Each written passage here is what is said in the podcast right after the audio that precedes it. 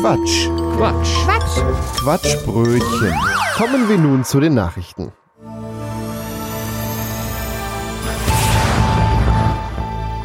Anfang November war ein Bus auf der A2 Richtung Dortmund unterwegs und zwischen den äh, Stellen Bad Eilsen und Feldheim hat die Polizei zwei Busse aus dem Verkehr gezogen. Die mussten dann auf den nächsten Parkplatz fahren und waren beide nicht mehr verkehrssicher.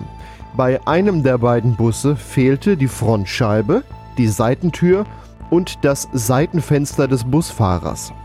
Der Busfahrer sah trotz des widrigen Wetters kein Problem und wäre damit auch weitergefahren. Auf den Busfahrer und den Halter des Busses, ein Busunternehmen aus Hannover, kommen nun Ordnungswidrigkeitsanzeigen zu. Ja. Ja, also da ziehe ich mir so eine Regenjacke über und dann geht das schon. Also. Vielleicht noch so eine Mach dich, stell dich mal nicht so an. Taucherbrille oder Schutzbrille äh, äh, gegen den Regen. Denn ich hätte gesagt, ja bei den Regen. Fahrgästen, die, die kriegen für eine Kinderfahrkarte, kriegen die ausnahmsweise, weil ja die Frontscheibe fehlt, dürfen sie mitfahren. Hm. Leicht rabattiert, dann werden sie halt ein bisschen nass. Also es ist nicht überliefert, ob Fahrgäste drin saßen, ich vermute nee, nicht. Nee, äh, das wäre dann wirklich, dann hätte er vorher schon die Anzeige bekommen. Das hätte ja. auch gestanden, ja. Wahrscheinlich wäre er dann auch gar nicht bis zur Autobahn gekommen, weil irgendein Fahrgast Ich sag mal, irgendwo im tiefen Ostblock oder irgendwo in Afrika hätte das keinen interessiert, dass die Scheibe nicht drin ist, nach dem Motto, ja, fährt doch noch. Solange jo. die Hupe und die Bremse geht, ist alles in Ordnung. Vor allem die Hupe, ne? ja, in arabischen Ländern ist das das wichtigste Werkzeug. Da darf alles kaputt gehen. Da kann die Bremse vorher kaputt gehen, aber die Hupe muss gehen. Ach. Die haben aber auch nicht viele Verkehrsregeln dann, vermute ich. Ja, Hupe halt. Der die lauteste Hupe hat, der kriegt recht. ah ja. Ist so. Meine Eltern haben das erzählt, die waren in Marokko und da ist das entsprechend äh, hm. ganz genau so. Auf ja, der no. Gas. Da wird dann halt viel gehupt. Kommen wir zu unserer nächsten Meldung.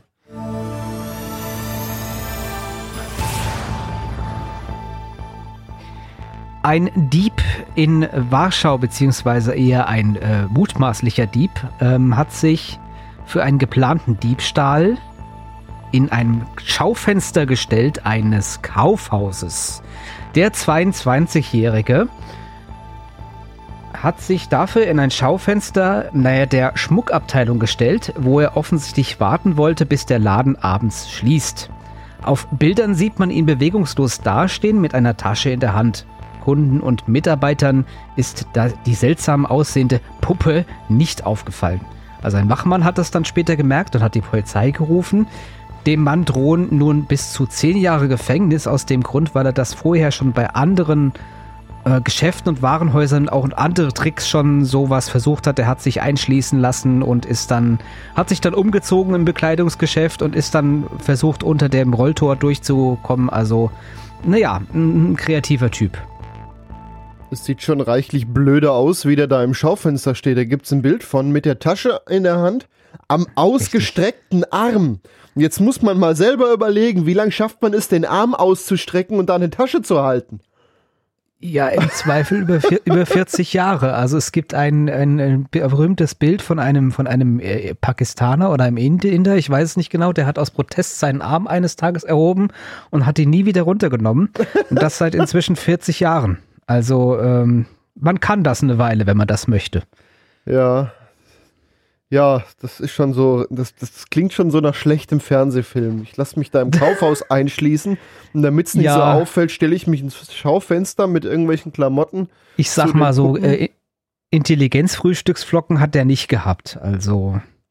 Naja, intelligent sind die aus unserem News Talk, die da was gemacht haben, selten. Meistens nicht, ja. genau. Nee, aber ich meine, ähm, zehn Jahre da dafür, das ist schon heftig, wenn man das denkt. Aber wie gesagt, der hat halt noch andere Dinge gedreht und man hat ihn jetzt einfach gefunden anscheinend. Ja. Soweit unser Nachrichtenüberblick fürs Erste. Kommen wir nun zum zweiten Teil unserer Nachrichten.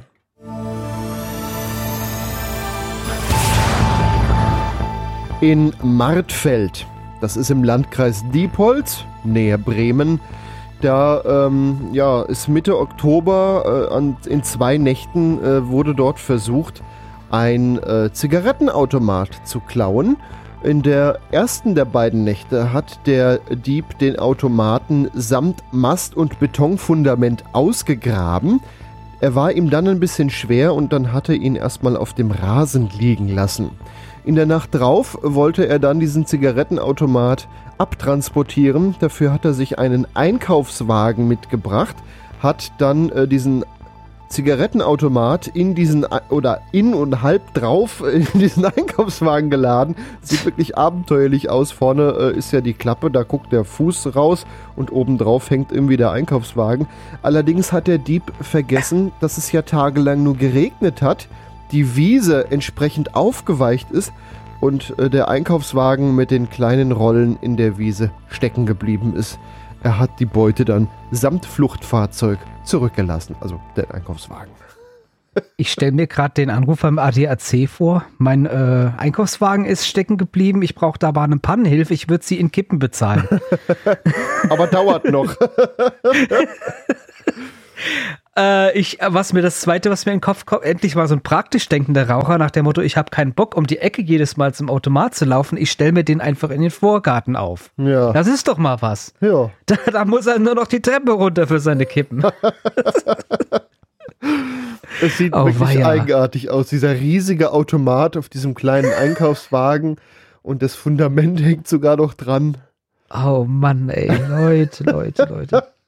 Dass der das überhaupt allein da reingehieft, diese Dinger sind eigentlich normalerweise heftigst schwer. Ja, und also der muss ja eigentlich, der, der Typ muss ordentlich Kraft gehabt haben. Also es ist eigentlich ja. unmöglich, fast würde ich sagen, mit einer Person einen normal großen Automaten, es gibt ja wohl, glaube ich, auch kleinere Automaten, aber einen normal großen Automaten selber zu tragen, das ist schon krass. Und jetzt muss man mal bedenken, hatten da eine Nacht nicht geklappt, dann zurückgelassen, die nächste Nacht wiedergekommen, das hätte auch schief gehen können. Ja, ja, letztendlich gekriegt haben sie ihn ja, ne? Nee, nein, also, nein, nein, nein, nein, die Polizei, die nimmt doch Hinweise so. entgegen.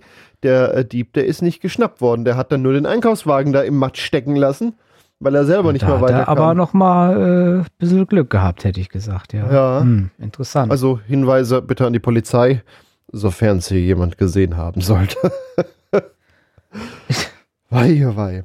Etwas anders merkwürdig wird's an deiner Meldung. Mehrere Kinderbetreuungseinrichtungen erhielten Goldbarren, welche ihnen anonym in die Briefkasten geworfen wurden. Unter anderem eine Grundschule in Hude sowie eine Kita in Delmenhorst. Die Schule hatte einen 100-Gramm-Barren im Briefkasten, der einem Wert von 5400 Euro entspricht. Die Grundschuldirektorin hat keine Anstrengungen unternommen, den, Spender, den anonymen Spender herauszufinden und es wurde vom Gemeinderat beschlossen, dass die Schule das Gold behalten darf. Schüler und Lehrer dürfen nun gemeinsam entscheiden, was mit dem Erlös daraus geschieht. Das wird dann aber nach den Herbstferien echt erst entschieden. Ja, das ist doch wieder auch reichlich merkwürdig. Das sieht doch schon so aus, als kommt das aus dem Diebstahl und ist irgendwie, äh, ja, mal. Mm, ja, gut, ich meine, es gibt, gibt total viele Leute, die äh, Gold, sage ich mal, sich vor langer Zeit angeschafft haben. Ich denke mal, hier liegt vielleicht sowas im Raum, dass das vielleicht von einer älteren Person irgendwie vielleicht schwer erkrankt, nach dem Motto, ich weiß genau, ich habe nicht mehr so lange zu leben und will noch anonym was Gutes tun. Sowas schwebt mir da vor Augen.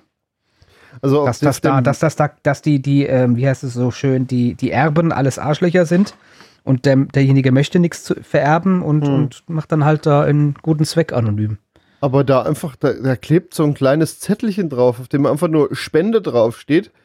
Äh, sehr krakelig, ja. Sehr krakelig. War man da nicht noch irgendwie einen Brief dabei oder so? Oder das persönlich? Vielleicht war das eine Hauruck-Aktion, so nach dem Motto, so eine ganz spontane Aktion, nach dem Motto, das Ding liegt mir jetzt hier schon ewig im Safe rum, jetzt weg damit.